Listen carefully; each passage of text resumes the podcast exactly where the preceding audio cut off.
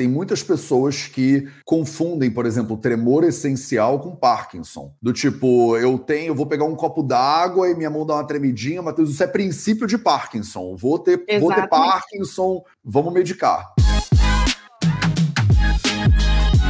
Você quer ter mais saúde? Gente, não tem segredo. É trabalho, disciplina e perseverança todo santo dia. Esse é o Projeto 0800.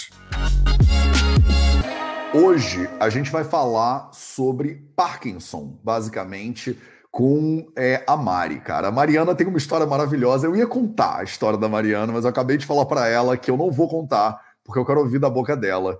Que eu tava lendo aqui a bio, né? Eu sempre recebo a bio das pessoas que a gente conversa antes. E eu tava lendo a bio da Mari e tava assim, gente, que coisa mais incrível. Eu, tipo, eu quero ser a Mariana quando eu crescer, sabe? Tipo, muito massa. Então vamos, eu vou chamar a Mari aqui e a gente vai começar essa conversa sobre doença de Parkinson. Salve, salve, família Vida Veda, projeto 0800, episódio 514, se eu não me engano. Projeto 0800 de segunda a sexta às 0800, às 8 horas da manhã do horário de Curitiba, em homenagem à nossa convidada. Ela agora está em Hamburgo, na Alemanha, e Hamburgo está muito longe do horário de Brasília. Então, homenagem a Curitiba aqui no Instagram, no Facebook, no YouTube e nos podcasts do Vida Veda para você. Bom dia, bom dia, meu povo. Espero que vocês estejam começando esse dia de maneira sensacional.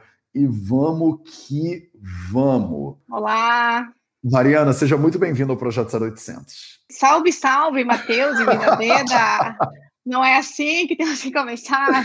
É assim um é prazer. o muito prazer. É engraçado, eu só me dei conta depois de, de muito tempo que as pessoas não falam salve, salve, porque começaram a fazer essa brincadeira comigo do salve, salve. Eu falava, gente, as pessoas não falam salve, não? E me disseram, não, Matheus, é você que fala esse negócio mesmo. Do tipo, isso não é, não é normal. E aí pegou já, né? As pessoas já acostumaram com o meu salve, Total. salve. Que bom, cara. Mari, é isso aí. Eu preciso. Legal eu preciso, primeiro, né, te dar as boas-vindas, e segundo, eu quero já entrar de cabeça na sua história, porque, como eu te disse há pouquinho, eu achei muito lindo, porque normalmente quando eu tenho convidados, a gente fala, a pessoa fez medicina na Universidade Federal de não sei o que lá, e aí fez a especialização na Universidade Federal de não sei o que, e aí, e maravilha, vamos começar aqui a nossa conversa. Mas você, você foi para Londres, aí você foi para Alemanha, aí você foi para os Estados Unidos, aí você foi para a Rússia. Eu não sei mais para onde você foi, mulher, mas eu sei que você você está rodando o planeta pesquisando esse negócio. Você é meio brasileira, meio argentina.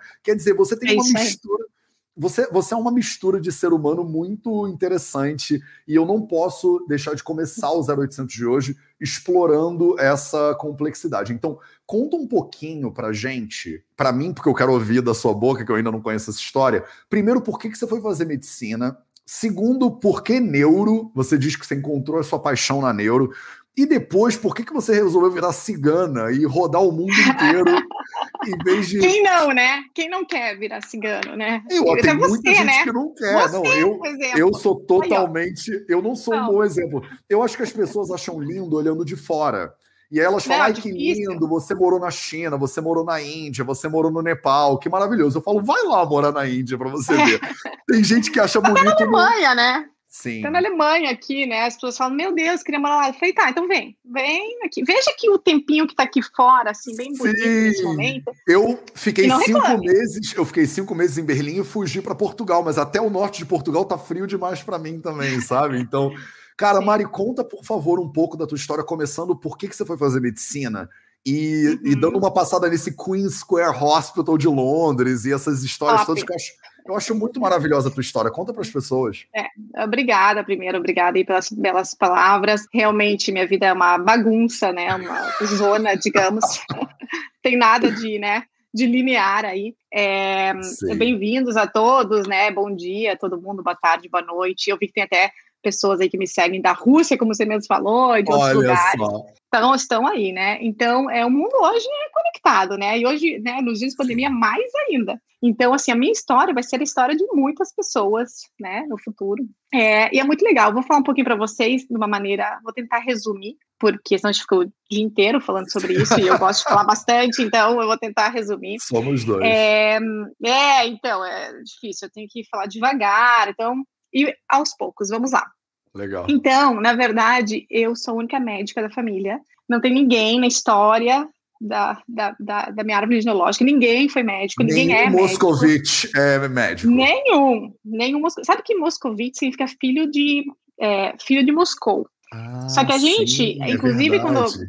Já embaralhando as coisas, quando eu estava nos Estados Unidos, aqui, ah, você é russo, você falou, gente, não, não tem ninguém na Rússia. Na verdade, eh, eles eram de, de uma outra, né, a família do meu pai, de uma outra parte perto aqui da Polônia. Então, Ah. ninguém é russo, entendeu? Só que meu nome é filha de Moscou, mas eu não sou nada disso. Moscovitas, né? Moscovitas. E eu não fui pra Rússia, que você falou que foi pra Rússia, eu só fui passear, não sei lá, tá? Só, só Legal, legal. Bom É, bom, esclarecer. mas- É, vamos deixar as coisas certas. Então, na verdade, assim, é, eu comecei, acho que desde sempre, que eu já falava fazer medicina, quero cuidar de bebês, eu gostava meio que de criança.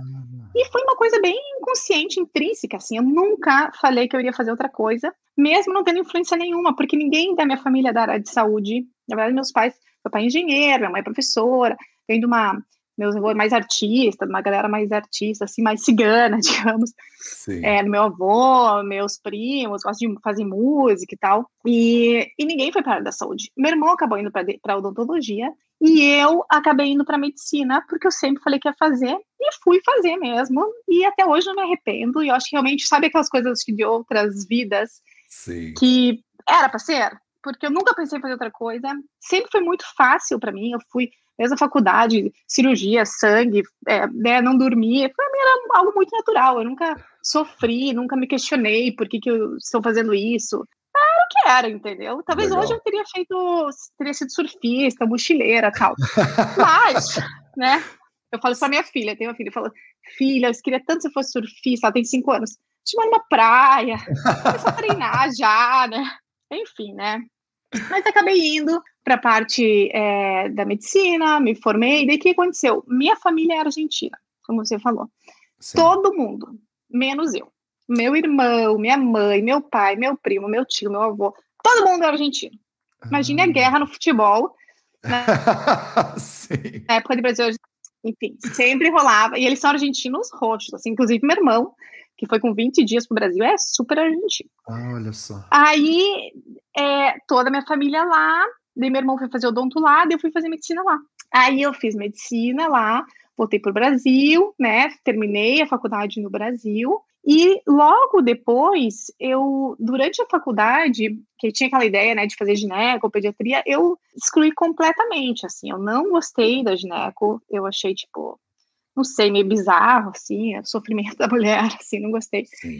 Não gostei da pediatria, adorava as crianças, mas eu sofria muito com as Nossa, crianças. eu sou assim, eu não, eu não poderia Eu- ser pediatra jamais. Então, assim, não é o que você ama, é o que você, né, pode lidar. E, assim, eu não conseguia ver aquelas crianças sofrendo. Eu, Eu falei, isso não, não. é para mim. E aí eu fui para, eu falei, ah, eu gosto muito de cirurgia e tal. E aí um chefe da faculdade falou assim, Mariana, cirurgia você vai sempre depender de um chefe, porque sempre vai ter o, o bambambam da cirurgia, vai depender de uma instituição, ou seja, de um hospital, é, e você sempre vai estar na mão de outras pessoas. Faça uma coisa que você for dona de você mesma. E essa frase me marcou, e é o que eu sou. Eu sou independente, eu não quero depender de ninguém. Sim. Nem de marido, nem de mãe, nem de pai, nem de ninguém, né? Quem me conhece sabe muito bem disso. Até um dos meus defeitos. É isso, essa independência. Legal. E aí, é, eu falei, ah, cara, é isso. Acho que vou fazer uma clínica mesmo, em vez de pegar na cirúrgica, vou ver o que, que eu gosto. E aí eu gostava de tudo, assim, eu me identificava com várias partes da medicina, é, né, cardio, eu gostava muito, pensei muito em fazer cardiologia, mas aí quando ia na faculdade tinha muito, muita cardiologia, né, tinha muita matéria de passar, dermato e tal, e a neuro sempre foi deixada de lado. Então, assim, a neuro, dentro da faculdade até hoje, é uma matéria que ela é meio negligenciada. Então, assim, você só faz, assim, talvez um estágio rotativo de um mês. Então, assim, as pessoas que gostam de neuro sentem muita falta de realmente é, ter essa matéria. E aí, quando eu acabei a faculdade, pensei, pô, eu sei muito, digamos, né? Sei muito de pneumo, sei muito de cardio, muito, né, dentro do meu, Sim, dentro é, do, do minha, possível. da minha imagem, mas eu sabia, assim, as doenças, tinha estudado muito. Neuro, eu não sei nada. Eu falava assim, cara, eu não sei nada de neuro. E eu falei assim, tá, vou estudar neuro, porque eu não sei nada. Não sei nada, não sabia nada de neuro, entendeu? Praticamente nada. E aí eu falei, e é tão interessante, e é tão, né, É misterioso, muito assim. interessante. Tipo, putz, eu acho alucinante, assim, acho alucinante. É. Você sabe que Aí... eu fui para medicina, eu achei que eu ia ser neuro, né? Eu fui para eu fui fazer medicina porque eu falei, eu vou ser neuro porque é o portal do, do, da descoberta de tudo que é incrível na medicina e tal e tal. Eu achei que eu ia revolucionar o mundo da neurologia, agora eu tô pendendo mais para onco, mas eu acho neuro sensacional. Legal. Vai para neuro, eu sou mega fã da neuro. Todo especialista que eu recebo aqui fala, vai. O oncologista fala, vai para onco. O neurologista fala, é. vai para neuro. Mas então, quanto mais eu estudo neuro, e quanto mais a gente sabe neuro, menos a gente sabe. Não sabe nada do nosso cérebro. E o nosso cérebro que comanda tudo, é o grande mestre aí, né? Coitado, as especialidades vão me matar, vou parar de falar bem da neuro. Faz parte, Mari, é assim mesmo. Cada especialidade se defenda, que se defenda. É, são integrais, né? Corpo, mente, espírito. Então, vamos voltar aqui. Né? Tudo um depende do outro. Total, total. Então, é, realmente, todos são muito importantes. Mas, enfim, daí eu, eu saí da faculdade, fiz um ano de medicina da família, né? Trabalhei num PSF. E aí, depois, é, eu fui fazer neuro em Curitiba. Daí, eu fiz neuro, comecei a neuro, meio que realmente sem saber muita coisa. E o meu chefe na neurologia, ele era um, ele é, né? É um cara sensacional, assim como pessoa, como professor, meu, cara 10, assim, totalmente fora da curva e queridão. E uhum. aí é, me ajudou muito em, em, muitas coisas e ele era um especialista em distúrbios do movimento. E eu não sei se você sabe, ou muitas pessoas não sabem, distúrbios do movimento é uma especialidade dentro da neurologia que estuda os distúrbios do movimento. Então, Parkinson, né, que a gente vai conversar daqui a pouquinho, tremores, distonias, ataxias, que eu também não, nem sabia que existia essa, essa subespecialidade, imagine, nem isso tem na faculdade. Então, as pessoas Porque é outro, é outro universo de complexidade, né? As, como fala isso em português? As, as Coreias, né? Aqueles movimentos de dança. Coreia. Coreia. Coreia. As Coreias, né?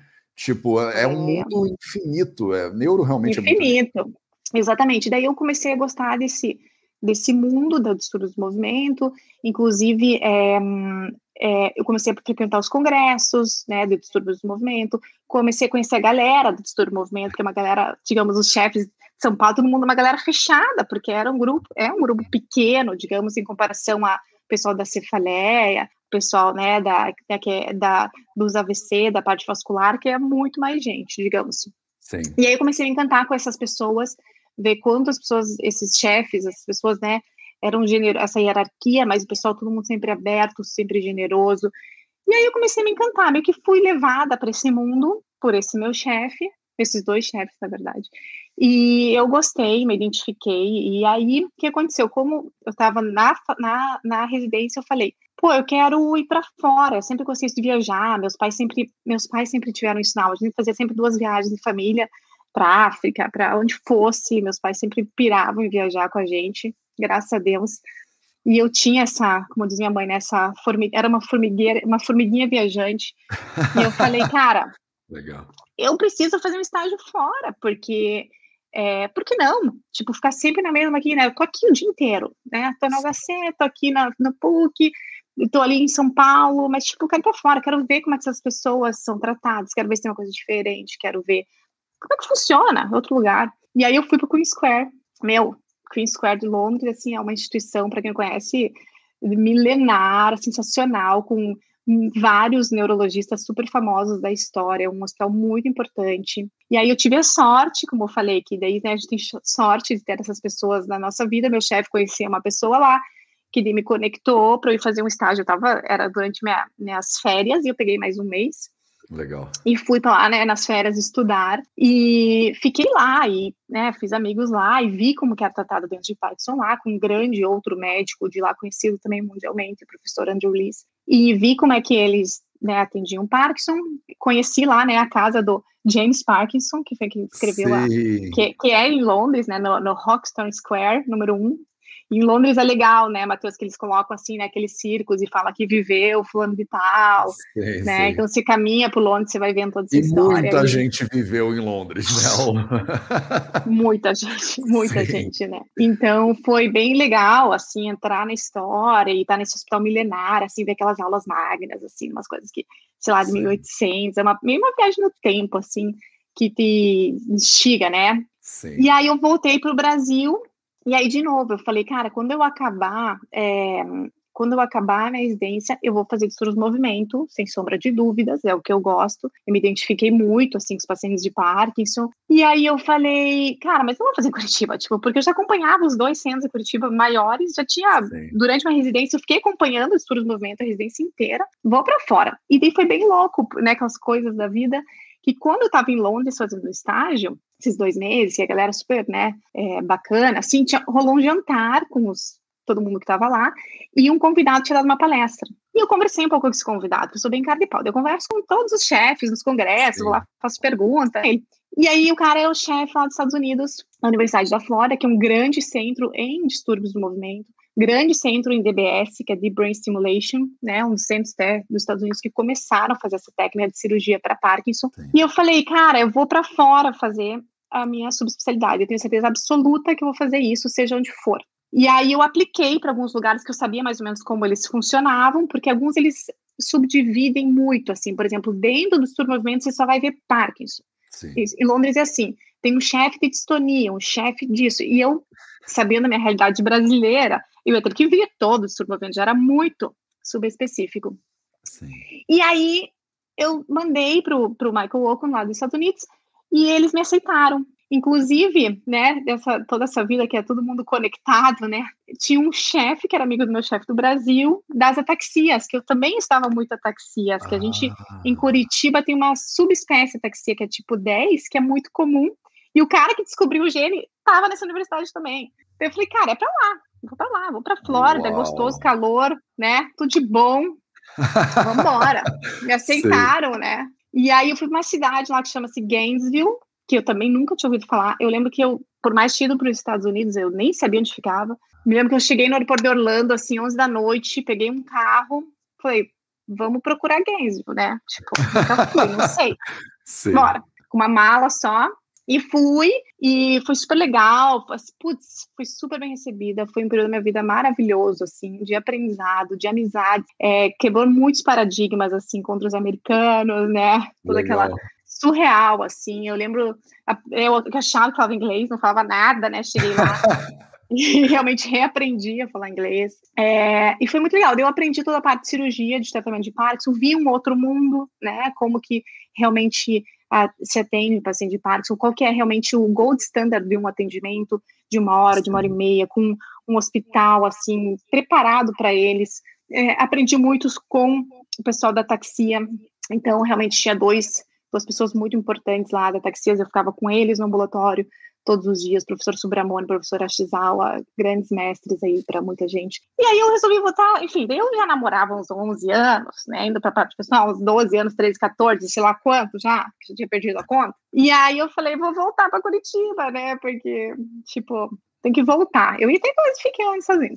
Daí voltei, daí eu trabalhei dois anos em Curitiba, fazendo muito, atendendo muito pacientes com Parkinson, e começamos no lá a parte de estágio dos pacientes. Depois, se quiser, eu explico um claro. pouquinho mais sobre isso, como é que é. Não, eu vou investigar e aí, somente casei. Hoje. Ah. Não, vamos embora, vamos embora, tem um tempo. Eu casei, né? Porque eu falei, amigo, amigão, 14 anos, ou vai ou vai embora para os Estados Unidos de novo, né? E ele era médico também, Mari?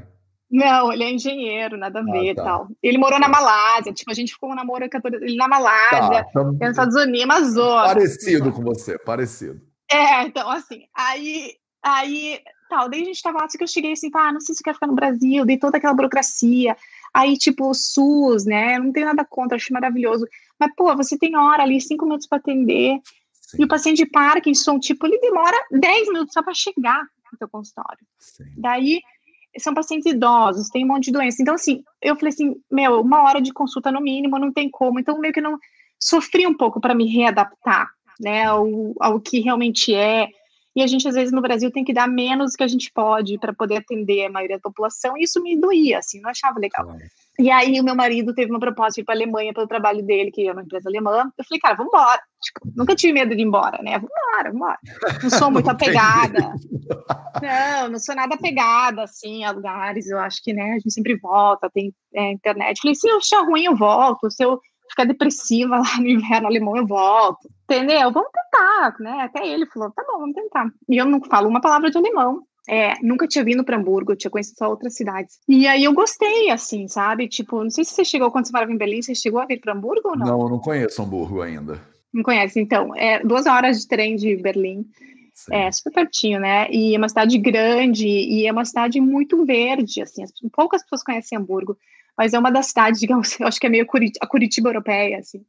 É... Você foi catar a Curitiba Aí, europeia. Ó, Curitiba, cidade ecológica do Brasil. Maravilhoso. Então, Você foi é catar é Curitiba ver, da claro. Europa para morar. Maravilhoso. Exatamente, né? Então o clima meio parecido, a população meio parecida. É, nós Curitibanos somos assim meio frios, né? Que dizem.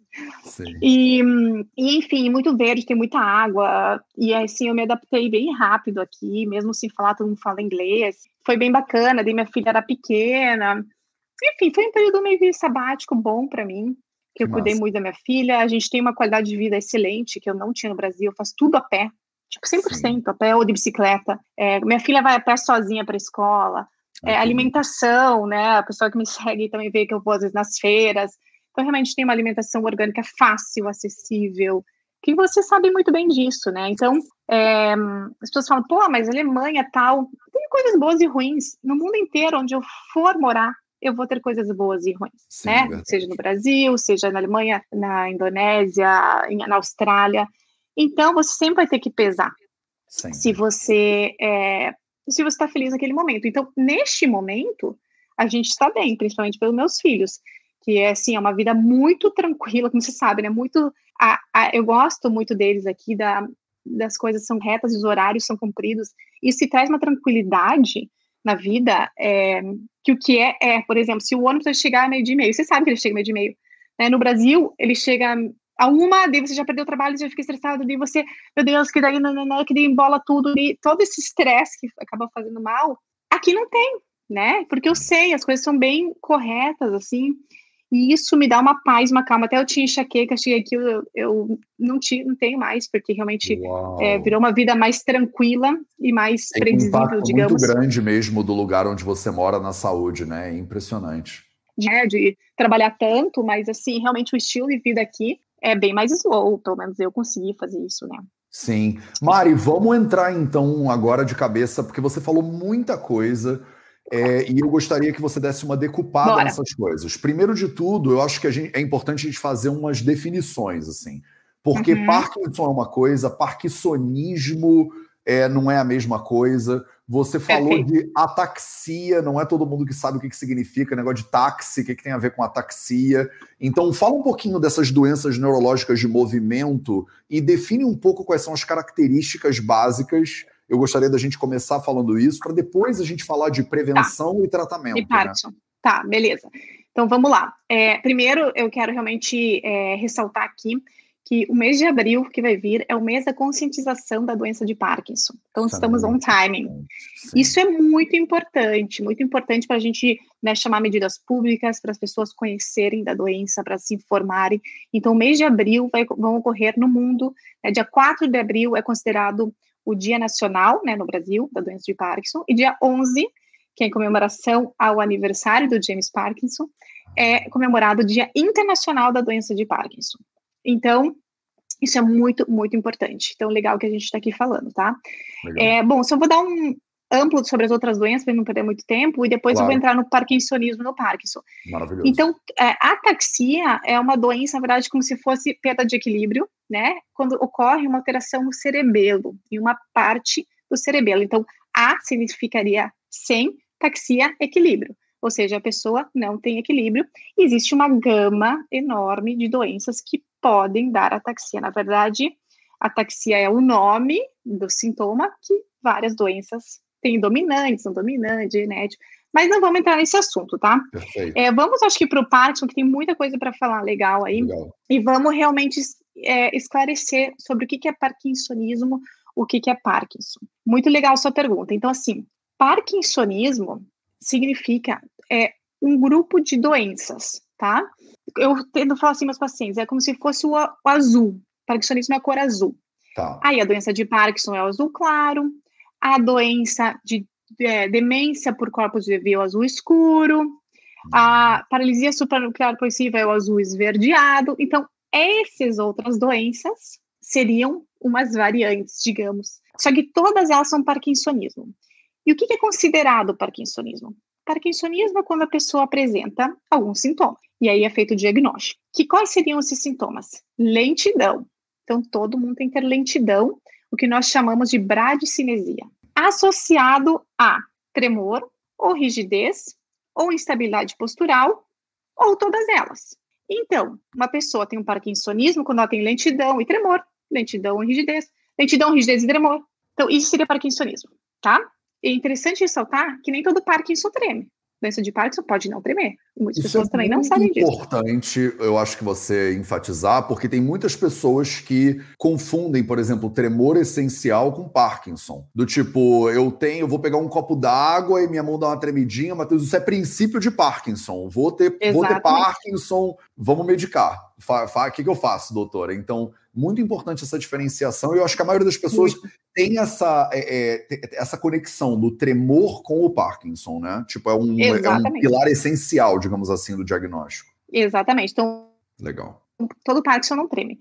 E é muito importante, até tá falando sobre isso essa semana, é que realmente o tremor sensível é uma doença completamente separada. E tá aí a importância de você ser avaliado por um neurologista especialista na Sim. doença. Semana passada, é, até semana passada mesmo, eu atendi uma paciente que ela estava sendo tratada há quatro anos como Parkinson, e na verdade ela tinha um tremor essencial. E eu, em um minuto, em consulta por vídeo, eu já olhei ela vindo, eu falei, cara, tipo, eu vi ela em um minuto, assim, é, eu já vi o tipo do tremor que ela tinha, eu já vi a lentidão que ela não tinha, e assim, eu falei, mas você toma esses remédios há quanto tempo? Ah, quatro anos, mas não funciona. Eu só pensando, mas é óbvio que não funciona. Ela claro. não tem Parkinson. E o tratamento é completamente diferente. Olha, então, assim, realmente a importância de um diagnóstico loucura, correto. Mari, que loucura. Loucura. E isso acontece com muita frequência, tá? Então, só para as pessoas não, tiver, não terem medo, o tremor essencial é um tremor normalmente rápido, que acomete jovens, mas também pessoas mais idosas, bilateral, ou seja, ambas as mãos principalmente, e é um tremor que ocorre mais quando a pessoa faz uma ação, como, por exemplo, tomar uma xícara, pentear um cabelo, se maquiar, escrever. E o tremor do Parkinson, ele é mais lento, acontece em repouso, ou seja, quando a pessoa está relaxada, não quando ela faz uma ação. Normalmente ele é assimétrico, então começa mais de um lado e depois passa com o tempo para o outro lado. O do tremor de Parkinson pode acometer, ou o parkinsonismo, né, é membros inferiores, no tremor essencial, quase nunca as pernas são acometidas. Ah, interessante. E o na doença de Parkinson, uma doença muito heterogênea, onde muitos outros sintomas vão acontecer. Constipação, depressão, problemas de sono, problemas de depressão, ansiedade, que na tremor essencial normalmente a gente não tem. Então, realmente são doenças muito diferentes, tá? Sim. É, então, assim, falando do parkinsonismo, dentro, o que, que a gente espera? Então, todo, a pessoa que tem o parkinsonismo, a gente espera depois, normalmente, de 4 a 5 anos, para a gente bater o martelo para saber qual que é a doença. Interessante. Então, tem é. um tempo de diagnóstico de observação relativamente amplo, né? Exatamente. Então, às vezes a pessoa fala assim: ah, mas o doutor não conseguiu me diagnosticar que eu tinha atrofia de múltiplo sistema. Mas talvez era muito novo, não foi culpa daquele médico, né? Sim. Então, assim, quando você faz diagnóstico de parkinsonismo, você pergunta quanto tempo você tem isso, tratou. Então, assim, se for hoje, eu falo aos pacientes, olha, tudo tende a ser, porque a gente tem algumas, alguns tricks, né, que a gente vê, assim, já com o tempo, tende a ser doença de Parkinson, mas a gente tem que esperar um pouquinho. Por enquanto, é um parkinsonismo. Legal. Isso é muito importante, porque com o tempo, vai, apare, vão aparecendo, às vezes, é, a gente chama red flags, né, os, os alertas. Sim. São pessoas que têm mais depois hipotensão, né? Ou vem os problemas da memória, as alucinações. Então, não responde bem à medicação. Então, algumas coisas depois vão nos dando mais é, certeza diagnóstica, né? É, dessas outras doenças. Mas a grande maioria das pessoas, né? É, são diagnosticadas com a doença de Parkinson, que é o mais comum. Principalmente, saiba que a doença de Parkinson, ela é, eu acredito que todo mundo conhece alguém ou sabe de alguém que tem a doença de Parkinson, né? Ela afeta 6 milhões de pessoas no mundo todo. De 1 a 3% da população acima de 65 anos vai ter a doença de Parkinson. 5% da população acima de 85 anos, ou seja, é uma doença muito prevalente no mundo inteiro. E com a industrialização, né, com a nossa, é, com a, a, nossa, o nosso ambiente, né, com, com a nossa longevidade, isso tende a aumentar. Então, esse número possivelmente vai duplicar ou triplicar daqui 20 anos. Então, é algo que nós realmente Importante. temos que prevenir, temos que a, a, é, né, ir atrás, temos que conscientizar as pessoas e prevenir antes de chegar lá, porque o número vai ser muito grande para a sociedade, economicamente, socialmente.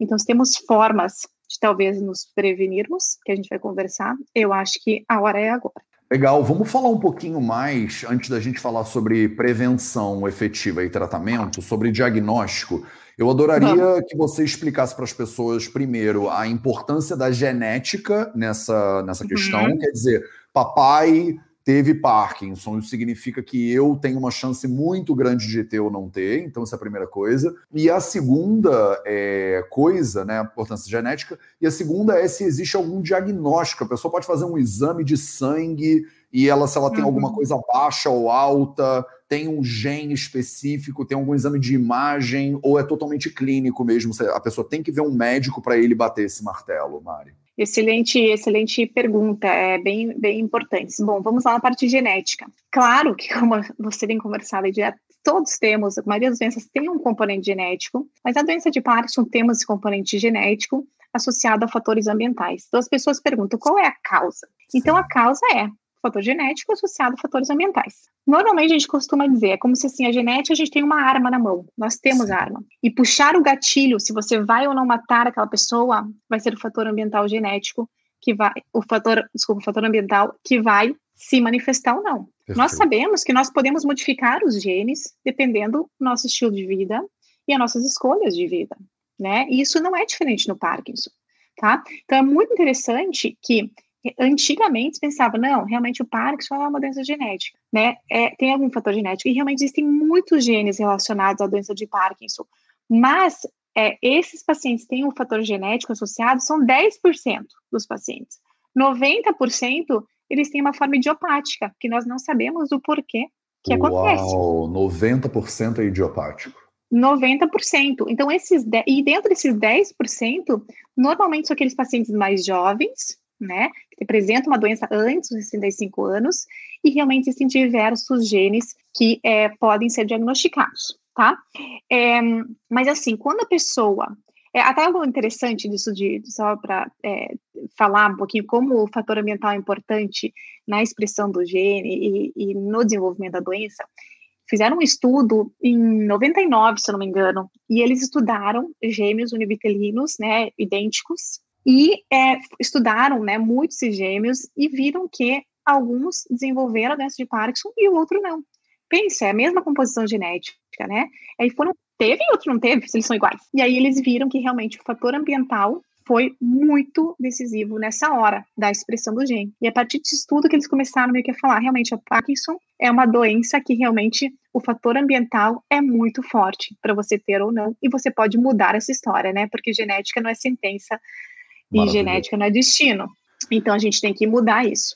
Mas quais vocês têm já conhecimento de quais fatores ambientais são causadores assim mais inequívocos? Porque tem muita gente que ah, então é o alumínio no meu desodorante que, que dá problema neurológico, entendeu? A gente já sabe, tipo, cara, o cara trabalhava já. na indústria de asbesto, então ele vai ter uma predisposição maior. É fumar, é, é comer maçã. O que, que é, Mari, que predispõe? Exatamente. Então, nós temos os fatores de risco, já sabemos isso. Assim, várias coisas nós já sabemos. Então, temos os fatores de risco e os fatores de proteção. Por isso que é tão difícil chegar na cura do Parkinson, porque é uma doença tão heterogênea, que tantos fatores de proteção e de risco ao mesmo tempo, que a gente balancear, né, o quanto que eu me protejo, quanto que eu né, me ponho em risco é um pouco difícil. Mas sim, sabemos. Principalmente, então, é, pesticidas. Então, agricultores, principalmente o paraquat, tem 150 vezes mais chance de ter a doença. Então, pesticidas, herbicidas, né? O paraquat, acho que foi extinto agora no Brasil, acho que até ano passado, não sei se você ficou sabendo, né, que é um herbicida. Ele, assim, aumenta o risco absurdo em você ter doença de Parkinson, por isso a importância de você prevenir esse agricultor, importância de você comer um alimento orgânico, né, já vou misturando aqui as, né, sim, os fatores sim. e como a gente é, comer alimento orgânico, porque quando a gente come esse alimento contaminado, né, com esse herbicida, com, com esse pesticida, a gente está comendo, né, junto, estamos tomando junto esse fator que vai nos desenvolver Parkinson, né? Então, assim, banir primeiro, né? Isso aí é mundial. Banir é, esse tipo de, é, de herbicida ou pesticida. Depois, é, aumenta muito o risco um solvente chamado é, tricloroetileno, TCE. Esse tricloroetileno, ele é usado no mundo inteiro e ele é usado como desengordurante, então, nas indústrias de carro, até mesmo antes era utilizado até para a parte de maquiagem, para muita coisa. E ele é um solvente, então ele fica no ar. Ele tem vários tem um desses, esses dicloros aí que eles são ruinzinhos, né? O DDT é um dicloro também, acho que etano esse, no final. Esse é, um é, é, terrível são horrorosos, né? E é impressionante como você estava falando agora e me dá um, um, nó no coração, porque a gente fala de alimentação orgânica, da importância da pessoa comer e o, o, como é caro, porque acaba que dependendo do lugar onde você mora, o governo subsidia a produção que não é orgânica, Sim. o orgânico fica desproporcional.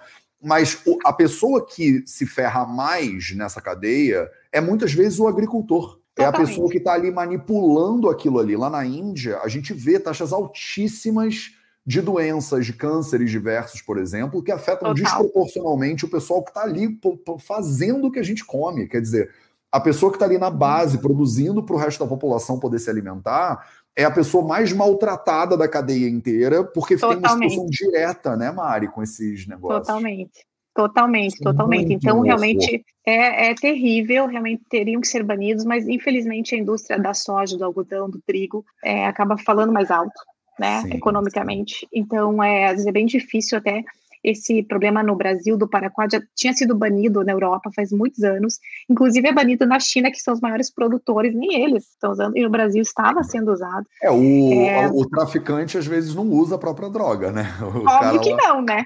né? É, é usa você, aí, então... usa você. você morre, mas a gente está aqui tipo, para vender mais, né? Mas enfim, então é, isso é muito importante, né? É, realmente é, é evitar, né? Poluentes, é, evitar é, solventes, evitar esse tipo de pesticida. Outra coisa que nós sabemos que pode prejudicar é a poluição do ar. Então, claro, tem fatores que a gente pode modificar, mas, por exemplo, quanto do ar que eu estou. Então, respirar o ar puro é o ideal. Hoje em dia, com a industrialização. né, mas... que... É importante é falar louco, isso em voz alta, né? É importante deixar isso claro, que respirar puro e beber água limpa é importante. Isso, é Legal. é isso. Legal. É muito importante. A gente chegou no ponto, é isso. Agora, onde que a gente né, pode ter certeza disso? Enfim, a gente tenta, né? Talvez está numa natureza. Então, assim, quem pode, né? Tentar pelo menos. Então, com a industrialização, o ar ficou muito mais poluído. Na China, está crescendo absurdo o número de doenças de Parkinson, por isso, pelo ar completamente poluído, tá? É, outra coisa importante é fazer exercício físico. Estudos mostraram que quem é, é ativo e faz exercício físico tem 20% menos chance de vir a desenvolver a doença de Parkinson. É um número, assim... É muito absurdo. Absurdo. É muito né? absurdo. Né? É, então, e, e assim, é algo é, acumulativo. Não adianta você fazer um dia depois fazer. Tem que ser constante por muito tempo, por muitos anos. E existem muitos estudos mostrando do benefício do exercício físico, não só para retardar o início da doença, ou mesmo prevenir, assim como para quem tem Parkinson tem que fazer exercício físico para retardar a progressão da doença e para que os sintomas sejam mais leves. O exercício físico tem algo assim de neuroprotetor ainda, sabe? Tem algo que estamos estudando, né? A pessoa está estudando bastante, mas já está mais do que bem delimitado na, na literatura de que exercício físico é e. Se fosse só para Parkinson, aí tinha gente que ia falar assim: ah, Matheus, eu não vou fazer não porque é só para Parkinson, mas é para todo mundo que vem aqui, todos os oncos, cardiologistas, todos. nutricionistas, todo mundo fala a mesma coisa. É Exatamente. impressionante. É impressionante. Olha como a gente prevenir, né? Olha como a gente pode prevenir doenças, prevenir doenças degenerativas do coração, tudo. Então, assim, gente, tá mais, tem que fazer, né? Segue, segue o Vida Veda aí, vocês vão ver a importância, né? Do exercício da alimentação. Têm, vocês têm mapeado que tipo de exercício pode ser melhor? Se é exercício de alta intensidade, baixa intensidade? Tem diferença para vocês, Mari? Tem. Então, assim, os estudos mostram que o exercício de alta intensidade, pelo menos quatro horas por semana, suar, tem que suar, eles falam, tem, tem que, que suar. suar. É, tem que suar. Apesar que qualquer exercício está válido, né? Eu também falo aos pacientes, Sim. se você fizer um dia, dois, uma hidroginástica, né? Até, até estudos com Tai Chi Chuan, boxe, vai fazer efeito? Vai, é melhor que nada. Mas se você puder suar, vai ser melhor, tá? Então, estudos mostram ratinhos, alta intensidade de exercício físico, é, quatro vezes, né, quatro horas por semana, uma hora por dia, quanto mais vezes, mais dias da semana, melhor, tá? Então, isso legal, é muito importante. Legal. É, bom, que mais? Estou falando da desbiose ali, eu já vou falar um pouquinho também sobre a parte intestinal, o eixo intestino-cérebro, que é bem, bem legal. É, só para finalizar, então, o exercício, poluição do ar, é, a, né, solventes, pesticidas. Importante também traumas cranianos. Sabemos também do, da associação de pessoas que tiveram traumas, né? Por exemplo, o boxeador Muhammad Ali. Então, se você tem muitos traumas constantes, isso aumenta a chance de você vir ter a doença de Parkinson. Então, use capacete, né? Se for ter algum andar de bicicleta ou o que for, use capacete. Isso é Sim. é importante.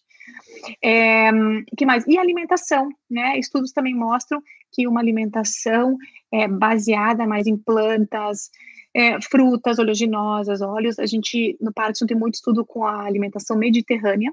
Sim. Então, também inclui peixes, né? É, não poluídos com mercúrio. E oleaginosas mais é, saudáveis também, né? Tipo, é. Que é muito comum aqui, né? Óleo de oliva, essas coisas. Exatamente. Uma tacinha de vinho, né? Diz que também, né?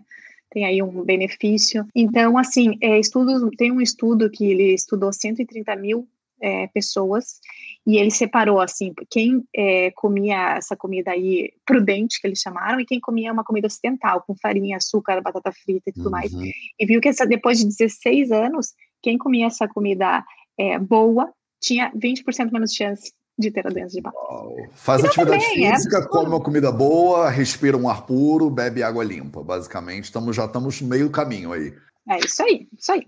E agora um o que, que pode te proteger. Então, tudo isso, né? Fazer exercício e não fazer, tá lá. E também Sim. algumas outras coisas, como a cafeína, foi é, estudado e foi mostrado. Não café, né? Porque café descafeinado não serve. E a tá. cafeína que vem dos chás, por exemplo, serve. Ah. Então, duas xícaras ou três xícaras por dia pode te proteger aí de vir a ter um fator protetor de vir a ter doença de Parkinson. Então, tome seu cafezinho, que também inclui o cafezinho nessa, que também é supostamente vai proteger o seu cérebro e vai diminuir o seu risco de ter a doença. É, falando um pouquinho aqui da rapidinho do diagnóstico, o diagnóstico é um diagnóstico clínico, né? Realmente a gente precisa ainda mais é, acho que isso até é uma coisa que está sendo falado bastante, precisa mais é, ser mais estudada, a gente precisa ter um diagnóstico mais preciso, porque realmente existe um 10% aí dos, dos pacientes que, mesmo passando por um especialista, ainda acabam sendo com diagnóstico errado, visto pós-morte. Então, a gente precisa de algo um pouco mais preciso, uma pessoa está trabalhando para isso, porque hoje em dia o diagnóstico é clínico, tá? Então, precisa passar por um especialista. É, e aí temos alguns exames complementares que podem nos ajudar em caso de dúvida, como, por exemplo, um exame de imagem. A gente sempre pede uma ressonância, por exemplo, em ah. alguns casos, né? Meio para descartar uma causa secundária, tá? Mas, assim, é, a gente tem um exame que chama-se TRODAT, né? Que é um SPECT com TRODAT, uma imagem, que nós conseguimos ver a recaptação de dopamina naquela região onde está faltando. E a gente vê se tem pouco, se tem muito, se é do lado do outro. Só que é importante falar, esse exame ele não vai diferenciar entre os parkinsonismos, porque todos eles. Ah. Mas ele vai se diferenciar, por exemplo, com o tremor essencial, com o parkinsonismo medicamentoso, com o parkinsonismo vascular, que são outras, outros tipos, digamos. Interessante. Então, é, tem que pedir às vezes, mas é muito caro, mas o diagnóstico é clínico. Legal. Tá? Realmente é clínico. E, e também ficou uma dúvida aqui na minha cabeça agora. Você falou que demora uns quatro, às vezes cinco anos para bater o martelo no diagnóstico. Nesse uhum. período que a pessoa já é, já tem algum sintoma, antes de você bater o martelo, vocês medicam ou vocês só observam? O que, que vocês fazem, Mari? Excelente essa pergunta. Eu vou começar, então, na verdade, com sinais prodrômicos da doença de Parkinson. Legal. Super estudado e, enfim, até tive a oportunidade de publicar um artigo sobre isso com o pessoal aqui da Alemanha, que eles são bem prós é, sintomas prodrômicos. Nós sabemos que os sintomas prodrômicos da doença de Parkinson a maioria dos pacientes vão ter sinais que vão começar antes de ter a parte clínica, tá? Quando o paciente já tem o tremor, a lentidão, nós acreditamos que tem 70% das, das células né, dopaminérgicas morreram. Então é difícil a gente reverter, né? Quando começa com o tremor, quando a gente faz o diagnóstico. Antes disso, o que, que o paciente pode ter? Então, o paciente pode ter sistemas prodônicos muito conhecidos, constipação, Distúrbios do sono, então distúrbio comportamental do sono REM, né, que é quando o paciente atua durante o sono, chuta, bate, grita. Perda do olfato, então não sente, ou hiposmia ou anosmia, que é a perda total ou a diminuição do olfato. Sintomas é, psiquiátricos como ansiedade, depressão. Então, esses sintomas eles podem acontecer até 20 anos antes do paciente vir a ter Uau. a doença. Que é incrível, Nossa, porque assim. É uma assim latência muito gigante. É gigante. Então, é como o Alzheimer também, né? Como, é. como muitos tipos de cânceres também. Fica ali 30 anos desenvolvendo um problema, né? Exatamente. Então, assim, a 20. Só que, só que é muito complicado, porque, por exemplo, 20 anos antes a pessoa constipada, que eu já vou chegar na constipação também associada ao link intestino-cérebro. E aí eu vou tratar, você para. Não posso, porque não sei se vai ser. Não é? E aí tem estudos mostrando que você vai associando. Então, a pessoa tem distúrbio do sono REM, que o distúrbio do sono REM, sim, é um bom preditor de se vai ter uma doença neurodegenerativa. Então, se você chuta alguém aí à noite ou grita, procure o neuro e vá acompanhando, porque às vezes pode virar uma doença neurodegenerativa. Associada à constipação, associada à hiposmia, hum, grandes chances. Esse paciente sim. pode ter. Só que eu não posso ainda tratar. A gente ainda não tem um tratamento precoce. Eu não posso fazer isso, porque eu não sei se ela realmente vai ter, sabe? Então, essa é uma grande questão, da gente tentar intervir no paciente nesse momento. Então, isso que a gente, que o pessoal está estudando, a gente falou muito nesse artigo. Isso é ideal, a gente entender melhor esses sintomas prodrômicos, qual que realmente vai virar o quê, porque eu não sei se vai virar. Parkinson, atrofia múltiplo sistema, qual dos parkinsonismos, e como que eu intervi nesse paciente antes de eu chegar a ter a doença. Isso é o ideal. Legal. Só que ainda não existe isso. Mas é. explica é, um segundo para o público mais leigo, Vai. por que, que você não simplesmente medica e pronto? Tipo, pega lá um coquetel de drogas contra Alzheimer, Parkinson, sei que lá, e, e dá para prevenir. Não, daí todo mundo ia tomar todas as medicações possíveis do mundo, e, e, e, você sabe que tomar medicação também tem seus efeitos colaterais, e assim, você tem que tratar a doença certa, eu não posso sair atirando para tudo que é lado, né? É, é até antiético fazer isso, né? Mas é, a gente não pode, porque eu não sei o que, que é. Então, por exemplo, como é que eu vou tratar uma pessoa se realmente eu não sei? Porque ainda lá no exame, lá que pode até tentar fazer aquele exame que eu te falei, e né, que você vê sem dopamina, ele ainda está normal, porque ainda não depletou os 70%, os 80%. Então a gente realmente tem que esperar ter certeza qual é a doença para poder tratar de uma maneira correta. Né? Mas o que você que pode fazer. Eu acho que é, isso é só, importante. Só, mas... Fala, desculpa, a gente está Não, não, não, só, só para. Não, só para só pra dar. Só que, só que você pode fazer, se você tem esses sintomas, faz exercício, se alimenta bem, cuida do teu cérebro, né? Então, ali que você vai intervir, com essas medidas, não com remédio. Eu acho que é importante ressaltar isso, porque os remédios têm efeito né, no corpo e você é, tratar errado pode gerar outros desequilíbrios, né? Então, uhum. eu vejo isso. Eu escrevi um, um artigo que vai sair, acho que depois de amanhã sobre menopausa né, e saúde feminina, na visão do Ayurveda. E muitas vezes a, gente, a mulher ela fala, eu já tô com secura, então é melhor já fazer hormônio, né? Suplemento hormônio, ou então faz reposição. E na visão do Ayurveda, às vezes a reposição ela tem outros efeitos no corpo também, não é sempre uhum. faz um tratamento preemptivo aí, né? Porque né, já uhum. para garantir. E a gente fala, olha, o, uhum. garantia ele tem uma série de problemas possíveis derivados dessa garantia. Então não é uma garantia limpa, né? Ou pelo menos não é tão uhum. limpa quanto a pessoa comer brócolis e se exercitar, né? Então eu acho que Sim. as pessoas às vezes esquecem que é, é, os remédios que a gente bota, eles têm uma potência que gera um efeito né, específico no corpo. Então, com certeza. Acho que, sempre, acho que não custa nada sempre lembrar. É, Mari, tem relação é, entre desenvolvimento de doença mental secundária ao Parkinson ou o Parkinson sendo secundária, por exemplo, depressão ou algum outro tipo de doença mental? Tem essa ligação? Então, não tem a ligação direta, mas quem tem a doença de Parkinson normalmente apresenta ansiedade e depressão.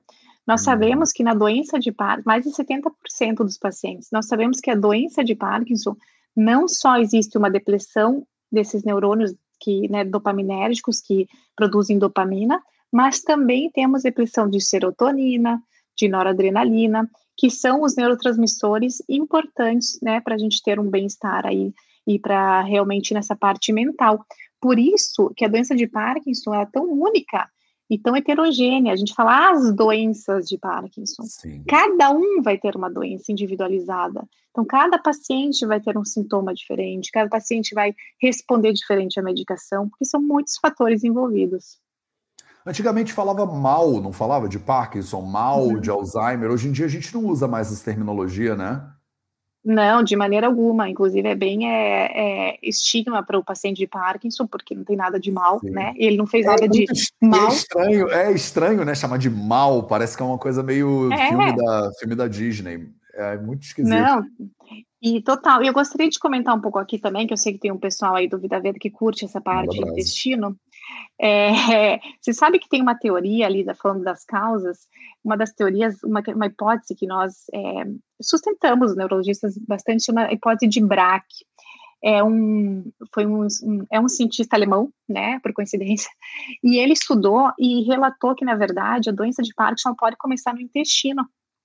Uau. Então, isso é sustentado, tá, por, por todos nós, porque, assim, é uma, possivelmente, uma das causas porque ele até corrobora com isso de você ter os sintomas 20 anos antes de constipação. Daí depois, o que, que ele sugere?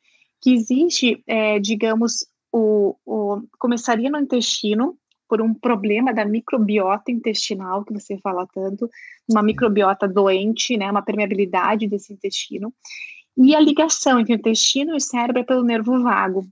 E o BRAC, ele sugere que as células vão spreading, né? Vão se contaminando, digamos, com essa proteína anômala que a gente chama alfa-sinucleína, que é a proteína anômala no Parkinson, e ela vai se disseminando até chegar no cérebro de uma forma ascendente. Por isso que o paciente tem primeiro constipação, depois, quando chega aqui no tronco cerebral, tem o problema do sono, aí tem o problema da, da, da, da depressão, ansiedade, e depois, quando chega lá em cima, que ele teria a parte dos sintomas motores. No entanto, hoje em dia se estuda muito isso, acredite-se que até se um estudo agora na Nature ou na Brain, que existem dois tipos, eles sugeriram, de paciente com Parkinson, o Brain First ou o Body First. Ah. Então, algumas seria via dupla Sim. o nervo vago. Alguns se contaminariam pelo bulbo olfatório, por isso que ele tem essa perda do olfato, e iria para o cérebro e depois ele desce, e outros de baixo para cima. E encontraram, inclusive, corroborando com essa teoria do BRAC, que realmente encontraram alfa-sinucleína no intestino, no apêndice, né? Então, isso é algo que a gente ainda tem que estudar um pouco mais, mas realmente a microbiota intestinal, ela tem um papel fundamental, tá? Na parte da doença de Parkinson, da causa do, diag do diagnóstico, da parte do diagnóstico e também do tratamento. Então, ter uma microbiota saudável realmente talvez ajude a não disseminar tanta alfa-sinucleína né, não produzir tanta toxicidade para o cérebro. Mari, isso é muito Ayurveda, diga-se de passagem, tá? Então acho que vocês é a gente daqui a pouco tá, vai se esbarrar. Da, Tudo junto! É, é. E, e, existe é, dentro do Parkinson também, você falou desses sintomas mais físicos, né? E eu dei uma instigada para saber da questão da saúde mental, mas como é que funciona a questão do declínio cognitivo, né? Eu acho que as pessoas também confundem um pouco Alzheimer, Alzheimer. com Parkinson. Você podia falar um pouquinho da diferença deles, porque a gente está indo para a reta final, e depois fala, ah. você, você esbarrou no Ayurveda de algum jeito? Porque eu sei que você às vezes acompanha as paradas do Vida Veda também. Totalmente. Como é que foi? Então, fala um pouquinho da diferença de Alzheimer e Parkinson para a gente terminar. Termina com a Ayurveda, por favor, para eu puxar aqui o, a brasa para o meu, tá bom, tá bom. Meu legume. Não, totalmente. É, na verdade, o, o, Parkinson, normalmente, ele não começa com um problema de declínio cognitivo ou com alteração. A gente considera é, o Alzheimer ou as demências quando a pessoa tem alguma alteração cognitiva, problemas de memória, ou mesmo esses problemas começam a atrapalhar no dia a dia, esses esquecimentos. Mas o paciente de Alzheimer, ele não tem sintomas motores, como eu falei, tremor, lentidão, pode vir a ter depois alguma coisinha, mas não é a, a, a, os sinais né, do Alzheimer, é mais a parte mental. No Parkinson, você começa com sintomas motores e com o passar do tempo, você pode sim vir a ter uma demência. E aí a gente chama é, PDD, Parkinson's Disease Dementia. Uhum. Antigamente, uma demência pela própria doença, porque essa alfa-sinucleína, essa proteína tóxica, ela também vai se spreading para a parte frontal, para a parte temporal. Então, no final da doença, não todos os pacientes, tá? Lembrando que, como eu falei, a doença Parkinson é única, uns vão ter, outros não vão ter. É, pode vir a ter um problema de memória, um problema de demência, que também deve ser tratado. É, indo para a parte Ayurveda, né? Nossa, eu tinha um monte de coisa para falar ainda. É, acho que né, vale mil lives o Parkinson. A é gente, é algo... pode, a gente pode fazer um congresso inteiro, com certeza, de Parkinson, porque é muito Fechou. assunto, né, Mari? Demais. E realmente o Parkinson, ele é é uma doença única que é completamente integrada. Por isso que o tratamento é multidisciplinar, com nutricionista, fisioterapeuta, fono. E o nosso corpo está integrado. E a doença de Parkinson, ela é, atinge o corpo todo. Então, por isso que você vai ter muitos sintomas, não só do neurologista, mas do psiquiatra, da parte da alimentação, da parte de engolir, da parte de ir no banheiro. Então, assim como a Ayurveda, nós temos que ver o corpo como um todo né? A parte de meditação, a parte de mindfulness, tudo isso vai fazer com que o paciente de Parkinson melhore, e eu vejo grande diferença isso nos meus pacientes, inclusive como eu trato meus pacientes de uma forma completamente integrada, e se ele não faz toda essa parte integral, não adianta eu dar a pílula. Eu falo para ele, não adianta eu te dar só a levodopa. Se você não trabalhar, se você, se você não, se você não estiver em convívio com pessoas, se você não fizer algo por você, com uma alimentação, com exercício, não vai adiantar. Sim. Uma coisa vai complementar a outra, né? E nós temos que nos complementar de uma maneira integral, como corpo, mente e espírito, né? E isso que vai ajudar os pacientes. Cara, Mari, obrigado pela sua presença, obrigado pelo carinho, tamo junto. Obrigada a você. E acho que a gente podia falar sobre esse assunto muito mais, neuro. Quem sabe eu faço um convida, no, um congresso inteiro de medicina integrativa só de neurologia Vambora. em breve, algum dia, porque todo ano Fechou. a gente faz um congresso, quem sabe um desses próximos anos aí a gente podia fazer focar em, em doenças neurológicas, neurodegenerativas. Uhum. Realmente, Conte assim, comigo. são doenças muito marcantes, assim, que afetam muito a malha social, inclusive, né?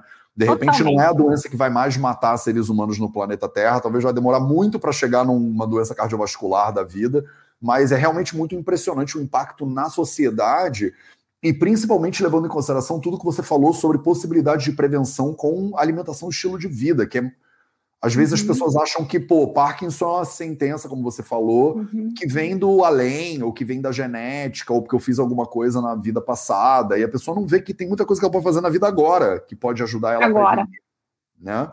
Deixa, deixa eu só eu te fazer uma pergunta, pode. que eu tenho uma curiosidade. Na Índia, é, você via muitos pacientes de Parkinson? Se tratavam com mucuna? O que, que, é, que, que vocês faziam?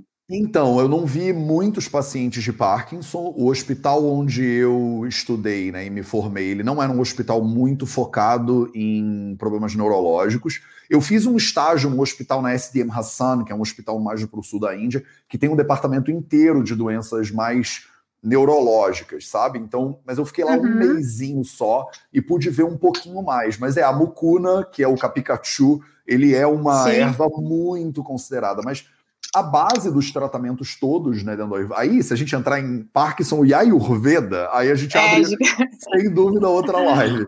Porque... Põe no curso, na, no, no, põe aí no, no convida aí, ó, essa, essa, palestra. É, porque essa, é impressionante como os sintomas que você foi listando, eles têm tudo a ver, tem uma doença inteira, capítulo 28, se eu não me engano, do Charaka Samhita Chikitsastana, que fala de Vata Viadi e as doenças que têm como, por excelência, distúrbios de vata de base, né? Que começa na hum. constipação e dá hum. problemas é, de, nos sentidos, por exemplo, a anosmia. Então, é, bate hum, muito legal. com a fisiopatologia que a gente vai, a patogênese que a gente descreve, né? Para muitas doenças que a gente chama de vata viade. E o interessante, para mim, interessante. por isso que eu estou aqui na Europa, eu acho que agora, é embarcar pela medicina moderna para ver pontos de contato. Eu adoraria pegar uns pacientes desses de Parkinson, por exemplo, e fazer um protocolo de tratamento usando o Ayurveda para ver o que, que acontece. Eu não sei entendeu? disso, eu, eu, adoraria estudar isso. Eu não sei. Sim. Faça o curso que eu vou comprar, porque eu preciso estudar um pouco mais.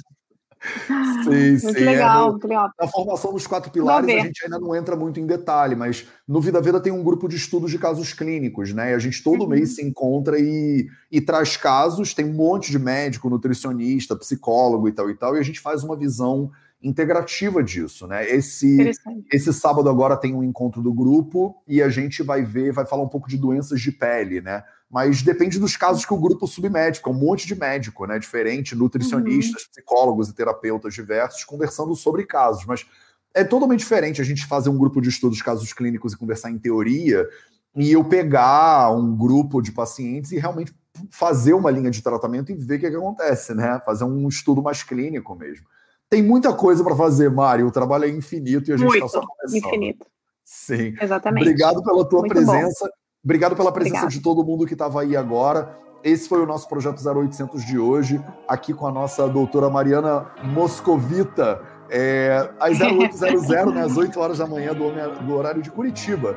É, porque Hamburgo e Portugal estão fora do horário de Brasília. Aqui no Instagram, é no Facebook, no YouTube, nos podcasts do Vida Veda para vocês. Um beijo para todo mundo. Obrigada. Até mais. Amanhã. Até mais. Tchau, tchau. tchau Obrigada. tchau. tchau.